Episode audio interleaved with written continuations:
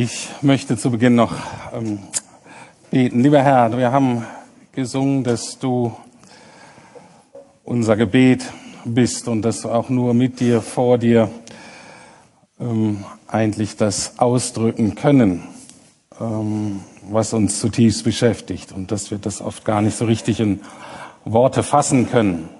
Danke auch, dass du uns einerseits helfen möchtest dabei. Danke aber auch, dass ähm, du auch in uns wirken kannst, uns helfen kann, auch wenn uns die Worte, die Konzepte fehlen. Danke, dass wir uns so ganz auf dich ausrichten können. Danke, dass wir sicher sind, geborgen sind in der Beziehung zu dir. Dafür lobe und preise ich dich. Amen.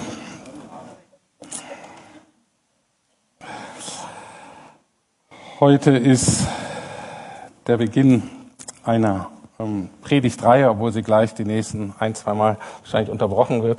Aber ähm, wir werden uns noch häufiger dann, besonders im März bis Anfang April, damit beschäftigen. Und zwar geht es um das Thema geschaffen, gegendert heißt das Wort. Wer sagt, was ist das für ein Wort? Ist ja gar nicht deutsch. Wie spricht man das aus? Ja, ähm, heißt gegendert ähm, und geheimnisvoll. Und da soll es insgesamt darum gehen, um Mann und Frau und wie Gott sich das gedacht hat, hauptsächlich in diesem Miteinander von Mann und Frau. Und dass es relativ schwierig ist, öffentlich darüber zu reden, also in seinem privaten Zirkels, wo man genauso weiß, wie die Leute ticken und so, äh, da kann man da schon drüber reden äh, und vielleicht auch Witze machen und so weiter. Ähm, aber wenn man öffentlich drüber reden will, dann ist das relativ schwierig. Und das habe ich in meinem ersten Referat an der Uni 1992, schon ein bisschen länger her, das erste Referat, was ich im Psychologiestudium halten musste, ging über Geschlechtsstereotype. Geschlechtsstereotype, also so prinzipiell Annahmen, die wir haben, wo Männer sich von Frauen unterscheiden, was Männer besser können, was Frauen besser können. Und ich bin da relativ naiv rangegangen weil ich das auch gar nicht so spannend fand, weil das waren, ging so über hauptsächlich so kognitive Unterschiede, so um Denken und so Leistungsfähigkeit und so. Und ich bin, habe dann angefangen, ein bisschen referiert und habe dann der Gruppe das so zugespielt. Was gibt's denn da vielleicht so Vorstellungen? Habe gedacht, die erzählen so ein bisschen. Und das Ding ist völlig eskaliert. Äh, und die hatten sich total in die Haare und das war richtig chaotisch. Und ich dachte, wow, was ist denn hier los? Und da habe ich so gemerkt, dass das ein sehr explosives Thema ist. Und ich glaube, das ist es auch immer noch. Interessanterweise, weshalb ich das auch nicht so ganz verstehen konnte, ist, weil eigentlich die Forschung ergab, dass ich eigentlich kein ganz typischer Mann bin. Ähm, aber das hat mich nicht in eine Identitätskrise gestürzt. Und zwar ähm, Teil der Forschungsergebnisse war, und das ist bis heute relativ robust, ist, dass Frauen sprachbegabter sind als Männer und Männer haben besseres räumliches Vorstellungsvermögen. Und, äh, und bei mir ist aber genau umgekehrt. Also ich bin ziemlich sprachbegabt. Äh, äh, ich rede ja auch, um Geld zu verdienen. Ähm, aber auch sonst, äh, Fremdsprachen und so weiter, das fiel mir alles sehr, sehr leicht zu und so weiter. Ähm, ich habe ein grottenschlechtes räumliches Vorstellungsvermögen. Gibt ja so Intelligenztests und da bin ich gar nicht schlecht bis auf räumliches Vorstellungsvermögen, geht total in den Keller.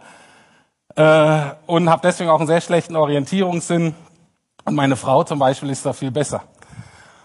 Und das ähm, hat mich aber nicht in, ich habe nie gedacht, als ich dieses Referat vorgetragen habe, oh Rüdiger, mit dir ist echt irgendwas nicht in Ordnung. Du bist echt ein komischer Mann. Du musst echt an deiner räumlichen Vorstellungsvermögen arbeiten. Was soll aus dir werden?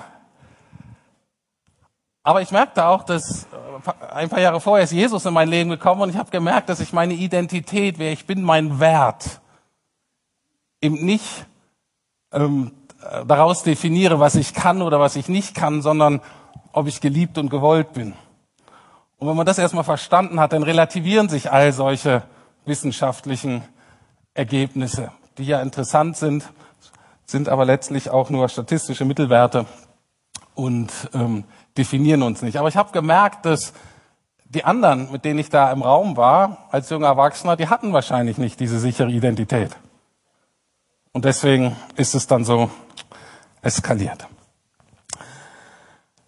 Aber seitdem weiß ich, auch als Pastor, dieses Thema sollte man sich eigentlich nicht wählen, es sei denn, äh, man hat irgendeine große Not oder sonst nichts zu tun äh, oder sucht eine Anstellung irgendwo anders. Nichts davon ist bei mir der Fall. Ähm, dieses Thema hat in der Tat so viele Fettnäpfchen und Tretminen, dass ich gemerkt habe, auch innerhalb hier in der Gemeinde, dass wir uns gar nicht mehr richtig trauen, darüber zu reden. Und das ist nicht gut. Es ist deswegen schwierig, weil äh, unsere Vorstellung von Mann und Frau und wie wir so miteinander gut klarkommen, sehr, sehr kulturabhängig ist. Sehr, sehr abhängig ist von unserer ähm, familiären, gesellschaftlichen, gemeindlichen Prägung. Und die Lukasgemeinde ist eine in der Hinsicht, dass sie, Halleluja, sehr breit geprägt ist. Sehr unterschiedlich, aber deswegen das nicht so einfach ist, einfach mal zu sagen, ja, Männer sind so und Frauen sind so. Da weiß man sofort, uh, fallen sofort zig Leute ein, die nicht in diese Kategorien passen. Dennoch ist Sprachlosigkeit nicht gut. Warum? Das kennt ihr vielleicht auch in Freundschaften, Partnerschaften. Eine Sprachlosigkeit führt letztlich, da entsteht ein Vakuum. Und ein Vakuum füllt sich oft mit unguten Dingen. Und bei Sprachlosigkeit entsteht letztlich oft eine Unsicherheit oder sogar Misstrauen und manchmal noch Schlimmeres. Und das ist nicht gut. Deswegen ist, hat das, diese Predigtreihe ähm, das Ziel, dass ähm, wir praktisch eine Grundlage haben, auf der wir ein ehrliches, mutiges, wertschätzendes Gespräch führen können, auf welcher Ebene auch immer. Also es soll ein Fundament legen, auf dem wir uns streiten und unterschiedlicher Meinung sein können. Es soll aber auch, und die Verpflichtung sehe ich auch für mich als Pastor, es soll auch ein Fundament legen für die nächste Generation, die eben nicht biblisch geprägt wird. Und wenn wir nicht drüber reden, dann haben sie alle möglichen Vorstellungen. Und deswegen ist auch mein Ziel für euch Jüngeren, ich sag mal unter 25, ähm, es euch hoffentlich äh, hilft, Verantwortung zu übernehmen in Familie, in Gemeinde und Gesellschaft. Also ein relativ hoher Anspruch. Es gibt ganz verschiedene Brillen, durch die Mann und natürlich auch Frau dieses Thema betrachten kann. Man kann eine traditionell konservative Brille aufhaben, dann kommt man zu unterschiedlichen Ergebnissen, als wenn man eine Gleichberechtigungsbrille aufhat. Ne, ich habe jetzt sehr viel gelesen in der Vorbereitung. Es macht einen Unterschied, ob ich eine evolutionäre Brille aufsetze oder zum Beispiel eine feministische. Was mir aber aufgefallen ist, dass keine dieser Brillen oder die allermeisten nicht ganz falsch sind. Aber sie sind immer begrenzt. Egal welche Brille wir aufsetzen, man wird gewisse Dinge sehen, die da sind. Die wird man dann auch in gewisser Art und Weise äh, interpretieren. Und andere Dinge, die da sind, sieht man dann aber nicht. Das ist so. Ich werde natürlich versuchen, eine biblische Brille aufzusetzen, eine biblische Perspektive aufzuzeigen, aber ich bin nicht so naiv zu glauben, dass sie nicht auch begrenzt wäre. Natürlich ist sie begrenzt. Es geht gar nicht anders, weil wir begrenzt sind, weil auch ich begrenzt, weil wir in unserem Verständnis begrenzt sind, ähm, sage ich nicht, dass das jetzt alle Fragen beantwortet ähm, oder völlig objektiv wäre. Aber wir wollen damit anfangen, wie wir immer hoffentlich anfangen in dieser Gemeinde, wenn wir irgendein Thema behandeln, nämlich, dass wir Gott zu Wort kommen lassen wollen. Und dass Gott, ich empfinde so in meinem Leben mittlerweile, dass Gott muss immer das erste Wort haben und Gott muss das letzte Wort haben. Und zwischendrin darf ich gerne mitdiskutieren äh, und ringen und so. Und so empfinde ich das auch bei diesem Thema. Also, wir fangen ganz am Anfang an. Und ich möchte zwei biblische Grund Perspektiven oder Grundleitlinien mit auf den Weg geben bei diesem Thema. Eine ist aus dem Neuen Testament und das andere ist dann der Rest der Predigt, nämlich der Schöpfungsbericht. Paulus schreibt also, also derjenige, der ziemlich viel geschrieben hat so und Briefe und das Christentum am Anfang geprägt hat, der hat einmal, das war zwar im Bezug auf Ehe und da trifft es noch mehr zu, aber ich denke mit ein bisschen ähm, Abschwächung kann man das, was er jetzt sagt, auch auf das Thema allgemein Mann und Frau anwenden. Und er sagte einmal, nachdem er versucht, das zu erklären, kommt er zu der Schlussfolgerung, dies Geheimnis ist groß, ich deute es auf Christus und die Gemeinde. Und das wäre für mich auch so eine Grundhaltung diesem, besonders diesem Thema, Thema gegenüber. Kann man auch bei anderen Themen machen, aber besonders bei diesem Thema, dass diese Beziehung zwischen Mann und Frau insgesamt, nicht nur zwischen Eheleuten, sondern insgesamt ein Geheimnis ist. Und wenn wir das mal verstanden hat, dann kann uns das hoffentlich helfen zu akzeptieren, dass wir nicht und nie eine Generation ähm, alle Fragen beantworten werden und alle Spannungen auflösen können. Manches bleibt einfach ein Geheimnis, nicht völlig zu ergründen. Und ich hoffe auch, dass uns das hilft, barmherzig und respektvoll mit denen umzugehen, die dieses Geheimnis etwas anders deuten. Das müssen wir aushalten. Gleichzeitig aber auch, besonders bei diesem Thema, natürlich bei allen anderen Themen, ähm, letztlich müssen wir auch mit unserem Mann sein, mit unserem Frau sein, mit unserem Miteinander bei Jesus landen. Weil nur mit und durch Jesus auch bei diesem Thema finden, finden wir letztlich Frieden und Heilung. Okay, das ist so das, die erste Grundperspektive. Und das zweite ist, dass wenn ich sage, wir wollen Gott zuerst mal das Wort geben, dann ist der beste Startpunkt meines Erachtens äh, bei diesem Thema, ähm, uns die Schöpfung anzugucken und mal zu schauen, wie hat Gott sich das eigentlich ursprünglich gedacht. Vielleicht für diejenigen von euch, die neu sind, man kann ähm, natürlich mit Vorsicht, aber man kann so die biblische Geschichte so in vier große Abschnitte einteilen. Das fängt eben an mit der Schöpfung. Dann das, was man Sündenfall nennt, also da, wo Dinge schief gelaufen sind und wo Chaos entstanden ist und Verletzung und Not und so weiter. Äh, und dann überlappend fängt etwas an, was man die Erlösung nennt. Also Gott greift wieder ein, ganz besonders in Jesus, ähm, teilweise auch schon vorher auf verschiedene Art und Weise, um den ursprünglichen Zustand wieder herzustellen. Und deswegen ist immer gut, wo befinden wir uns eigentlich im Laufe der Diskussion. Und wir fangen, und als Christen finde ich das ein Vorrecht, zu glauben, dass es einen Gott gibt, der die Welt geschaffen hat und der eine gute Schöpfung gemacht hat und damit anzufangen. Weil das Problem ist, besonders bei allen anderen Perspektiven, ohne Schöpfung fängt man letztlich immer mit dem Sündenfall an. Einem das nun bewusst ist oder nicht. Man streitet sich über die verschiedenen Ausmaße des Kaputten und Verdrehten ohne überhaupt einen Maßstab zu haben, na, wie sollte es, wie sieht's eigentlich gut aus? Okay? Ihr seht, es ist ein schwieriges Thema. So eine lange Einleitung macht man nur, ich müsste mich eigentlich auch entschuldigen, dass ich als Mann bin äh, und das als Mann sage und dass ich, äh, was weiß ich, was ich noch alles ein, entschuldigend vorbringen müsste, äh, um ähm, über dieses Thema zu reden. Aber jetzt fangen wir an. Schöpfung, Mann und Frau und bei diesen Dings, wir gucken uns heute den ersten Punkt an, geschaffen gucken uns noch nicht gegendert an, geheimnisvoll habe ich ähm, erwähnt, aber wir gucken heute geschaffen. Drei Punkte. Wir sind geschaffen und zwar wie? Wir sind gut, gleichwertig geschaffen und das Thema ist die gemeinsam, dass wir gemeinsam unterwegs sind. Gut, erster Bibelvers. Versprochen ganz am Anfang, erstes Kapitel der Bibel. 1. Mose 1, 27 bis 31 und da steht, da schuf Gott den Menschen nach seinem Bild, er schuf ihn als sein Ebenbild, als Mann und Frau schuf er sie. Gott sah alles an, was er gemacht hatte. Es war tatsächlich sehr gut. Dieses Thema beginnt mit einer sehr, sehr einfachen, aber doch tiefen und für uns heutzutage sehr herausfordernden Wahrheit.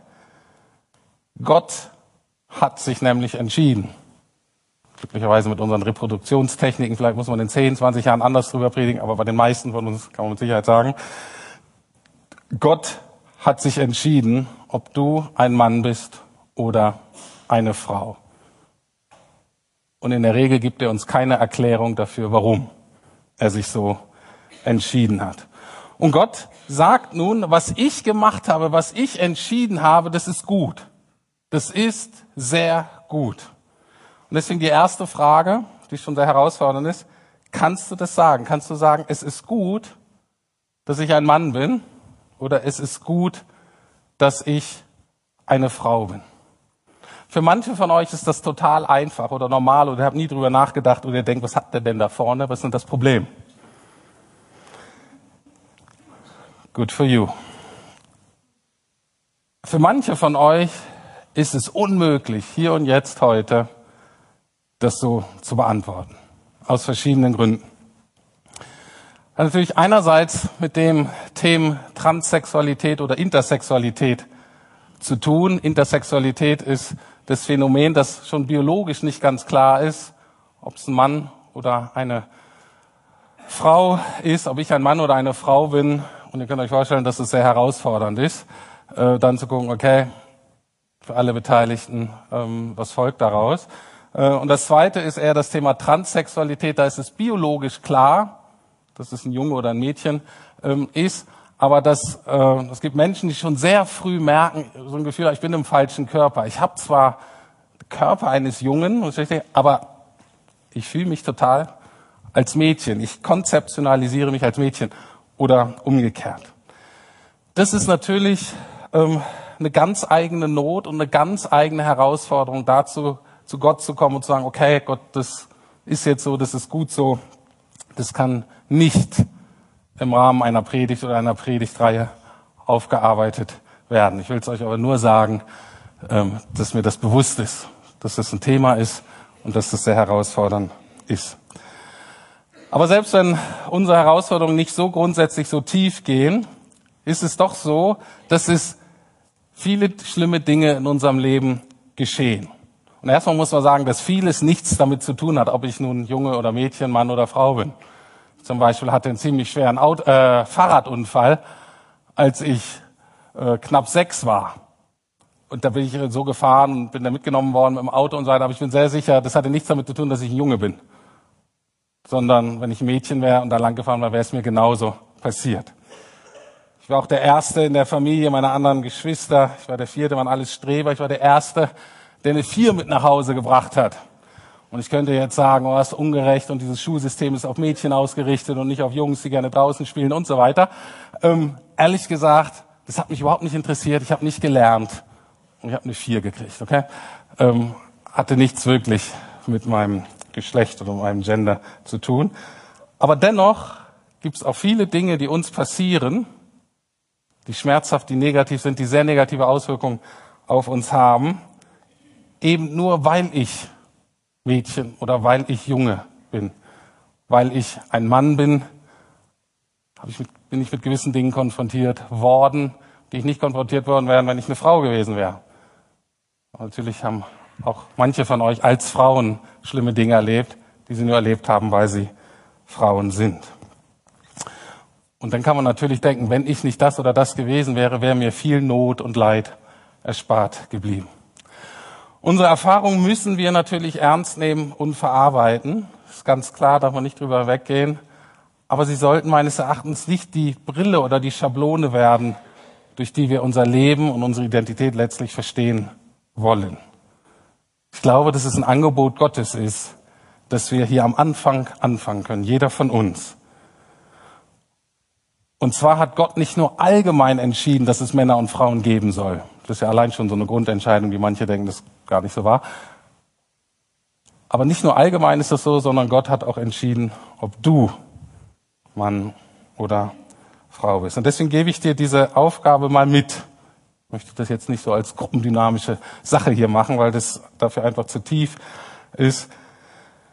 Diesen Schritt zu gehen, vielleicht auch nicht alleine, vielleicht ist auch die Gelegenheit mal zu sagen, dich mit jemandem zu treffen, vielleicht jemanden, dem du vertraust, Freund oder Freundin, wie auch immer, vielleicht aber auch Seelsorger oder vielleicht auch Therapie zu sagen, warum dir das vielleicht so schwer fällt, zu sagen, es ist gut, dass ich ein Mann bin es ist gut, dass ich eine Frau bin, selbst wenn ich gar nicht so ganz genau weiß, was das alles beinhaltet.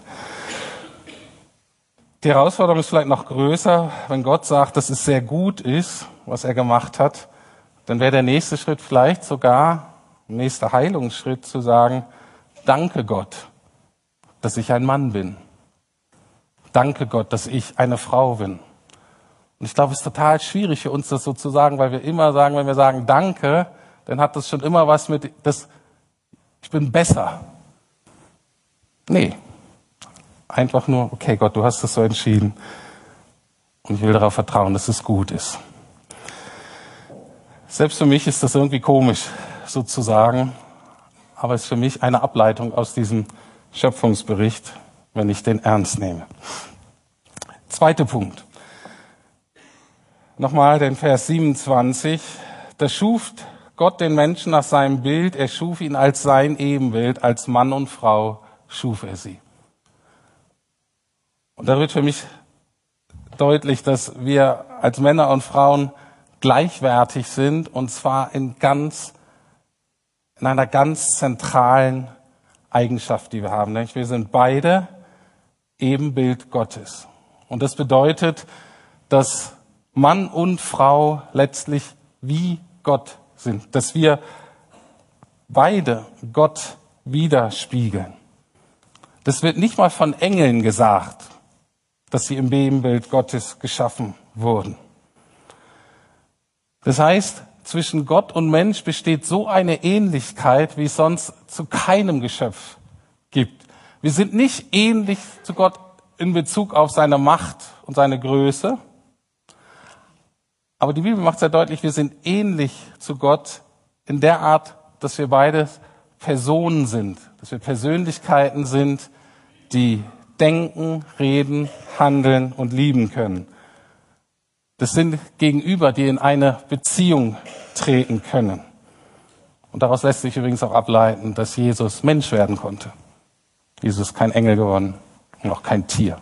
Aber Mensch konnte er werden. Auch das ganz wichtig als Ausgangspunkt meines Erachtens für alles, was man darüber sonst noch diskutiert oder wir uns erleben können. Mann und Frau sind völlig gleichwertig und auch vollwertig, gleich wichtig im Angesicht Gottes. Und deswegen auch eine zweite einfache Frage, aber tiefe Frage. Denkst und fühlst du so? Oder ist deine persönliche Erfahrung oder deine kulturelle Prägung so, dass du eigentlich denkst, wir Männer sind eigentlich doch irgendwie besser?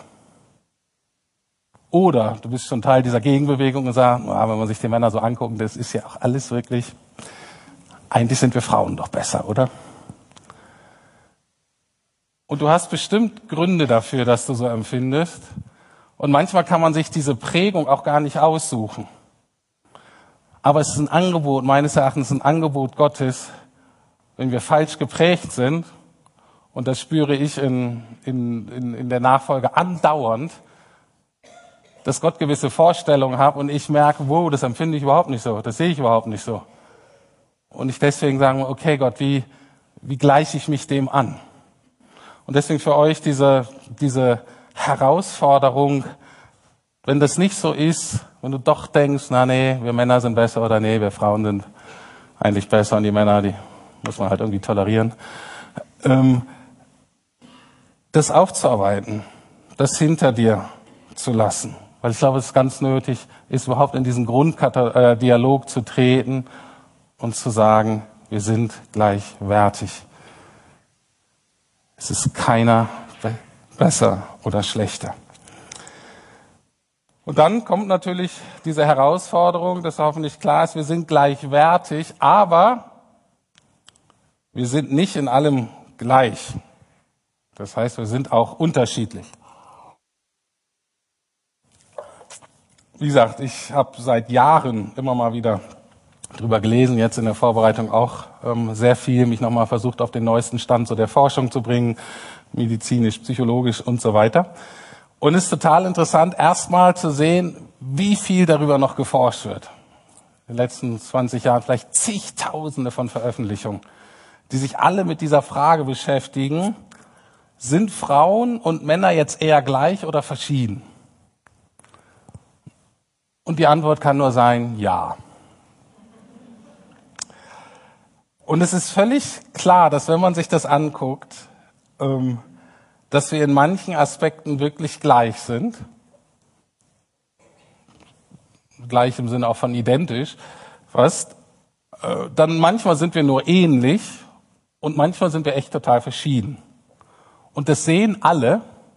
Das Interessante ist nur, wie wir das zusammenbringen was wir erlauben zu sagen, okay, da sind wir gleich, da sind wir nur ähnlich, da sind wir verschieden, da gibt's eine ganz große Diskussion drüber. Und da entscheidet sich diese Grundwille, die Grundüberzeugung, mit der ich da herangehe. Und das werden wir dann auch noch die nächsten Wochen anschauen, wo da dieses Spannungspotenzial ist. Aber prinzipiell ist allen klar, dass alles stimmt. Wir sind sowohl gleich als auch ähnlich, als auch unterschiedlich.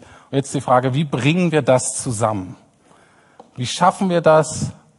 Äh, man merkt, manche schaffen das nicht. Andere versuchen das wirklich, sagen, dass wir gleichwertig sind, aber doch unterschiedlich. Und wie kommt das irgendwie zusammen? Und ich möchte ähm, eine Grundperspektive zu diesem Thema auch aufzeigen, die uns meines Erachtens direkt aus dem Schöpfungsbericht ähm, entgegenspringt. Ein Grundprinzip, das wir eben auch gerade bei dem Thema Mann und Frau berücksichtigen müssen. Vergegenwärtigen uns nochmal diesen ganzen Schöpfungsprozess. Ähm, die meisten von euch werden das wahrscheinlich kennen, wie Gott das geschaffen hat. Und es fängt eigentlich an mit Chaos. Und der Schöpfungsprozess ist eigentlich ein Prozess, in dem Ordnung hergestellt wird, aus dem Chaos heraus und die Ordnung wird so hergestellt, dass Gott gewisse Dinge trennt, die fälschlicherweise irgendwie zusammen waren und Dinge verbindet, die irgendwie getrennt waren voneinander. Und am Ende dieser, ähm, dieses Prozesses ist, wird dann von Mann und Frau geredet, aber davor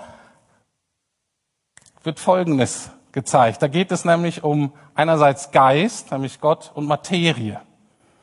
Und dann haben wir Himmel und Erde. Und dann haben wir Land und dann haben wir Meer. Und dann haben wir Licht, das ist ein Tag, und dann haben wir Finsternis, die Nacht, weil dann haben wir Gott und Mensch. Und wenn man das so liest, entsteht meines Erachtens relativ klar dieses, äh, dieses Bild, dass Gott Dinge zusammenfügt nach dem Ergänzungsprinzip. Das heißt, Gott hat anscheinend Freude, Dinge zusammenzufügen, die anscheinend in sich sehr unterschiedlich und sogar gegensätzlich sind. Aber nur wenn die in der richtigen Art und Weise zusammenkommen, können sie Gottes Schöpfungsabsichten erfüllen. Das heißt, das Chaos bleibt oder die Schöpfung wird zerstört, wenn wir versuchen, Dinge zusammenzupacken, von denen Gott sagt, die gehören eigentlich auseinander oder wenn wir Dinge auseinanderreißen, von denen Gott sagt immer zu, die gehören aber eigentlich zusammen. Und diese Logik kann man auch bei anderen Themen, äh, ist ganz hilfreich, so als Grundprinzip, ähm, sich mal das Leben anzugucken, aber es ist besonders hilfreich bei Mann und Frau. Das heißt, das Ergänzungsprinzip sagt, ist eine Gleichwertigkeit bei einer Unterschiedlichkeit, ohne dass wir jetzt schon verstehen würden, na, wo sind wir denn jetzt wirklich unterschiedlich? Aber ein fruchtbares, lebensspendendes Miteinander, geschieht nicht nur trotz, sondern gerade wegen der Unterschiedlichkeit. Wie wird das im Text beschrieben? Das gucken wir an und das ist der letzte Punkt, diese gemeinsame Perspektive im zweiten Kapitel der Bibel, Verse 18 und 23. Da sagte Yahweh Gott, es ist nicht gut, dass der Mensch so allein ist. Ich will ihm eine Hilfe machen, die ihm genau entspricht. Und dann, ne, erst war Adam so alleine, dann macht Gott äh, diese Hilfe, die ihm entspricht. Und die Reaktion äh, von dem, von dem Mann äh, ist begeistert. Er sagt mal, wow, diesmal ist sie es. Weil vorher liefen da immer nur so Tiere rum. Und das war irgendwie so ganz interessant, aber es passte einfach nicht. Sie ist genau wie ich, sie gehört zu mir, sie ist ein Stück von mir. Sie soll Ish Shah heißen, Frau, denn sie kam vom Ish, dem Mann. Dies Ich, äh, äh, manchmal wird das übersetzt, sie soll Männen heißen. Das macht natürlich im Deutschen überhaupt keinen Sinn. Was man bei dieser Übersetzung versucht, ist, dass eben das Wort für Mann im Hebräischen Ish ist und die Frau davon eine Ableitung. Also auch zu sehen, das ist sehr ähnlich, aber doch ein bisschen anders. So, dieser Vers wurde leider oft etwas falsch verstanden, weil Luther das Wort Hilfe mit Gehilfen übersetzt hat. Das war vor 500 Jahren kein Problem. Die Frau war die Gehilfin des Mannes. Wir natürlich, das Wort Gehilfin hat sich äh, total geändert über die Zeit. Das heißt, äh, viele sind dann damit so aufgewachsen, haben gesagt, na, es hört sich eher an, die Frau ist sozusagen äh, der Azubi oder die Dienerin des Mannes. Aber das steht da überhaupt nicht. Dieses Wort Hilfe ist ein Wort, was in dem Sinne relativ neutral, relativ breit genutzt wird. Es wird auch für Gott benutzt. Also Gott ist unsere Hilfe, aber auch ein Arzt kann unsere Hilfe sein, alles Mögliche kann unsere Hilfe sein. Und dann wird natürlich in der Forschung auch geguckt, okay, was bedeutet das jetzt für die Frau, dass sie Hilfe ist? Ähm, und das ist auch ganz spannend, aber aus, aus meiner Interpretation geht es gar nicht hauptsächlich jetzt darum zu verstehen, die Stärke oder Schwäche der Frau daraus abzuleiten, sondern die Hauptaussage meines Erachtens dieses Textes ist eine ganz andere. Da steht prinzipiell, Alleinsein ist nicht gut und wir brauchen Ergänzung. Das ist erstmal für mich die Grundlinie dieser Aussage. Alleinsein ist nicht gut und wir brauchen Ergänzung. Ich habe lange darüber nachgedacht, wie würden wir das, was da steht, auf die heutige Zeit übersetzen. Und meine Übersetzung lautet, dass Gott sagt, Mann und Frau sind Partner auf Augenhöhe. Ich glaube, das wäre meine heutige Beschreibung dessen, wie Gott Mann und Frau sich gedacht hat. Sie sind Partner auf Augenhöhe. Sie entsprechen sich in ihrem Wert, in der Verantwortung. Und wie gesagt, das gilt nicht nur für Ehepaare. Ich glaube, dass das prinzipiell gilt für uns Männer und uns Frauen. Natürlich in der Art und Weise, wie wir dann äh, zusammenleben als Mann und Frau in der Ehe, ist natürlich nochmal anders, das ist vollkommen klar. Ähm, und natürlich sind wir auch in Kontexten, ähm, die gewisse Hierarchien haben. Ne? Wenn du jetzt einen Chef hast, der Frau oder Mann ist, dann kannst du jetzt nicht Montag hingehen, sag mal zu, Freundchen, wir sind Partner auf Augenhöhe. Ne? Ich bestimme, das meint es natürlich nicht. Ne? Natürlich gibt es auch andere soziale Kontexte, wo gewisse Hierarchien sind, die haben ja auch dann ihren Platz. Aber prinzipiell erstmal für uns zu verstehen, ist, dass wir Männer und Frauen, wir sind Partner auf Augenhöhe. Es soll kein oben und kein unten, kein Machtkampf, kein besser oder schlechter. Aber vor dem Hintergrund, das Grundprinzip ist Ergänzung. Und meines Erachtens ist dafür klar, es bringt nichts, in einem Team zusammenzuarbeiten, wo alle gleich sind. Dann gibt es keine Ergänzung. Ne? Und ein Team wird nur dann besser, wenn die sich ergänzen, wenn jemand etwas einbringt, was ich nicht habe. Und ich glaube, das ist die Grundlogik bei, der, bei dem Miteinander von Mann und Frau. Und ich glaube, die Grundlogik ist auch, dass wir gucken müssen, lernen gucken, äh, lernen können, wie sieht denn jetzt das Gemeinsame aus? Wie kriegen wir ein Gespür dafür, wie wir gemeinsam unseren Auftrag erfüllen, den Gott uns gegeben hat, nämlich die Erde zu bebauen und zu bewahren. Gut, soweit. Ich fasse es nochmal zusammen. Uns angeguckt, Mann und Frau geschaffen. Erstens, dass es gut war und dass Gott gesagt hat, dass es gut ist und dass wir so die Herausforderung selber auch zu sagen, ja dazu finden, okay Gott, das ist anscheinend wirklich gut. Dass wir gleichwertig sind, aber eben auch unterschiedlich, dem Ziel der Ergänzung und vor allen Dingen mit dem Fokus der gemeinsamen Berufung und nicht der individuellen Abgrenzung und Perfektionierung. Okay, das ist auch natürlich interessant zu wissen, okay, was bedeutet es für mich als Frau und meine Identität, was ich kann und so weiter.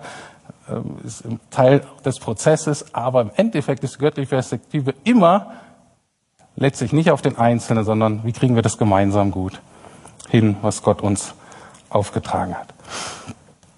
Und ich komme wieder zurück zum Schluss. Wie sieht das jetzt ganz konkret aus mit dieser gemeinsamen Ergänzung? Wie gesagt, damit beschäftigen wir uns die nächsten Male noch mehr. Ähm, die Erinnerung daran, Epheser 5, 32, nochmal, das Geheimnis ist groß. Okay? Und es hat letztlich, muss es immer auch was mit Jesus zu tun haben. Also, auch nach der Predigtreihe, es wird ein Geheimnis bleiben.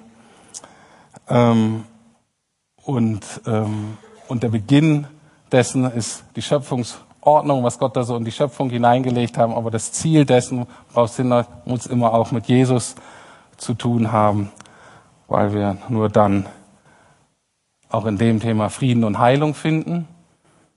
Aber wie gesagt, und weil wir auch nur dann in der Lage sind, den Auftrag gemeinsam zu leben, den Gott für diese Welt ähm, sich ausgedacht hat für uns.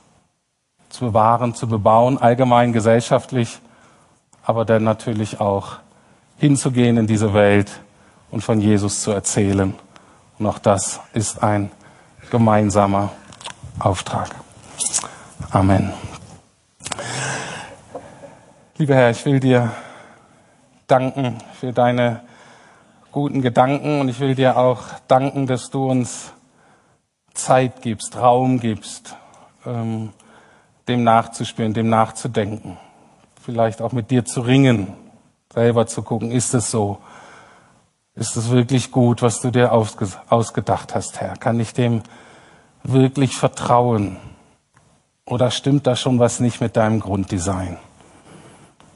Heiliger Geist, ich möchte dich einladen, dass du uns nachgehst, dass du uns hilfst, ähm, das zu verstehen, dich zu verstehen, ähm, wirklich drin zu entdecken, dass du nicht nur theoretisch gut bist, sondern dass du es wirklich auch gut meinst mit uns persönlich.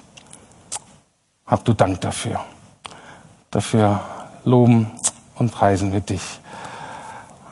Amen.